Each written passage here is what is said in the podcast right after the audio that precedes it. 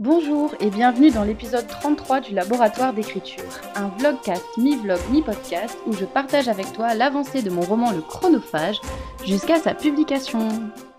Aujourd'hui, c'est un épisode un petit peu spécial parce que je vais partager avec toi des questions qu'on m'a posées sur Instagram. Donc c'est un podcast un peu différent où je te propose des conseils d'écriture personnalisés par rapport aux questions que tu, m'as envoyées sur Instagram. Donc je pense faire ça assez régulièrement, peut-être une fois par semaine. Si jamais tu n'es pas abonné à mon Instagram, je te mets le lien, comme ça c'est plus facile pour moi de communiquer en temps réel avec toi. Et, voilà. Alors j'ai deux questions aujourd'hui auxquelles j'aimerais bien répondre. La première nous vient de Read Fantasy Dream. Je te mettrai en barre d'infos aussi euh, son Instagram si tu le veux et qui demande comment éviter les participes présents, les répétitions et l'utilisation du verbe être et avoir. Alors c'est vrai qu'on entend souvent dans les conseils d'écriture qu'il faut éviter d'utiliser le verbe être et le verbe avoir, les participes présents, et que aussi euh, réduire les répétitions, ça peut être bien. Moi-même, je, vous encourage à le faire. D'ailleurs, dans une de mes vidéos YouTube, j'en parle sur les choses qui alourdissent un texte. Je te mettrai aussi en barre d'infos le lien vers la chaîne YouTube et vers cette vidéo en particulier, où je donne effectivement des petits conseils aussi pour éviter ça, mais je vais quand même y répondre ici. Alors, première chose que je voudrais dire, c'est qu'il ne faut pas être totalement parano sur l'utilisation du verbe être, avoir et sur les participes présents. Effectivement, ça alourdit le texte. Mais euh, on ne va pas essayer à tout prix d'effacer toutes les utilisations du verbe être, du verbe avoir et du participe présent. Ça va pas être possible. Et si vous essayez à tout prix de faire ça, il y a de fortes chances pour que votre texte finalement soit un peu, comment dire, trop pompeux en fait et que du coup ça soit pas du tout naturel. Donc on veut essayer d'éviter le verbe être, avoir et les participes présents sans pour autant avoir un texte qui ne sonne pas naturel. Alors pour éviter l'utilisation du verbe être et avoir, un premier conseil, ça va être d'être plus spécifique, tout simplement. Donc par exemple, au lieu d'utiliser à chaque fois ces auxiliaires, donc être et avoir ce sont deux auxiliaires, on va préférer utiliser des verbes qui sont plus impactants. Par exemple, on va, au lieu de dire que tel personnage avait froid ou avait peur, on peut dire qu'il ressentait de la peur.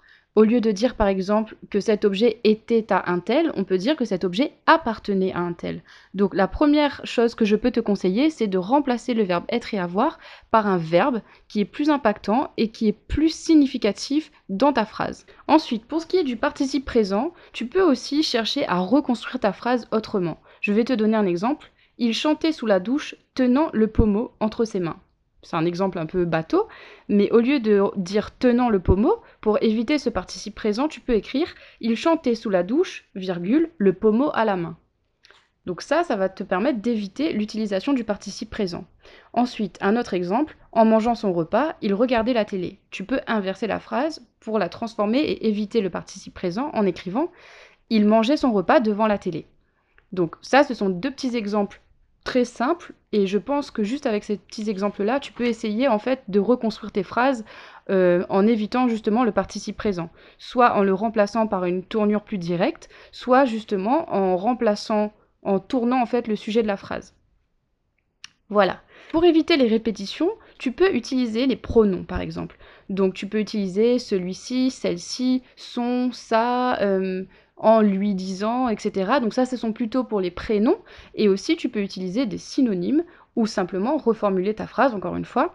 Évite de tourner tes phrases de manière à éviter à tout prix toute répétition, tout participe présent ou tout verbe être ou avoir au risque que ça te paraisse trop justement surfait. Donc voilà, il ne faut pas les bannir non plus à tout jamais euh, bah, de ton écriture. Voilà, on passe maintenant à une question de Tony Keep qui demande comment faire passer les émotions au personnage et comment faire ressentir au lecteur ce que ressent le personnage. Le premier conseil que je peux donner, c'est de partir de son propre ressenti pour le transmettre. Donc, par exemple, essaie de te souvenir quand tu as été triste, quand tu as été en colère, quand tu as été joyeux, qu'est-ce qui te passait par la tête, comment tu te sentais physiquement, euh, émotionnellement et psychologiquement. Donc, ne pas oublier ces trois aspects psychologique, physique, émotionnel. Parce que les trois entrent en jeu quand on vit une émotion. Par exemple, quand on a peur, on peut avoir les mains moites, on peut avoir des idées qui tournent en boucle dans notre tête, on peut aussi avoir le cœur qui bat très vite. Donc il faut voilà, euh, rejoindre tous ces petits points-là et donner à voir tous ces éléments-là dans ton texte. Tu peux aussi faire correspondre le fond et la forme, c'est-à-dire faire correspondre ton écriture et le rythme de tes phrases au sentiment que tu veux évoquer. Je reviens à la peur. La peur, en général, vu que le rythme cardiaque il est assez rapide, je te conseille de faire des phrases courtes, des phrases nominales, c'est-à-dire qui n'ont pas forcément de verbe. Et du coup, ça va donner une impression en fait de rapidité qui va faire comprendre au lecteur ce sentiment de peur et d'urgence. Si par exemple ton personnage est plutôt nostalgique, tu peux justement faire des phrases un peu plus longues, donc qui va suivre le mouvement un peu langoureux de la pensée. Ensuite, un deuxième conseil, ça va être de choisir tes mots et tes verbes avec, encore une fois, de la précision. Par exemple, pour traduire la colère, tu vas pouvoir utiliser un champ lexical et des verbes qui sont plus impactants et qui sont forts. Par exemple, on peut avoir les verbes éclater, exploser ou le mot volcan. Tout ça, ce sont des verbes et des mots qui représentent et qui symbolisent la colère. Alors que par exemple, si ton personnage est plutôt joyeux, tu vas te tourner vers un champ lexical qui est un peu plus lumineux en fait. Donc ça peut être des verbes comme pétiller, chanter, danser. Pas forcément pour décrire une action réelle, ton personnage n'est pas obligé de chanter de danser pour montrer qu'il est joyeux, mais simplement par exemple que son cœur pétillait par exemple. Donc voilà, ne pas hésiter aussi à mettre des figures de style et justement de faire correspondre une figure de style, donc une image mentale, à une émotion. Par exemple, souvent la colère est exprimée par voilà l'explosion du volcan ou la tempête. La joie, ça peut être plutôt quelque chose de, léger en fait. Voilà pour ces deux questions, j'espère que ça vous aidera dans vos écrits. Euh, n'hésitez pas du coup sur Instagram à me poser d'autres questions, je prendrai en note en fait pendant la semaine euh, les différentes questions que vous pouvez poser pour effectivement faire un épisode le vendredi où je répondrai à ces questions. Donc si cet épisode vous a plu, n'hésitez pas à vous abonner au podcast et aussi à mettre des notes sur iTunes, notamment 5 étoiles, un commentaire. Ça aide le podcast à se faire connaître et à se faire découvrir. Donc c'est plutôt chouette.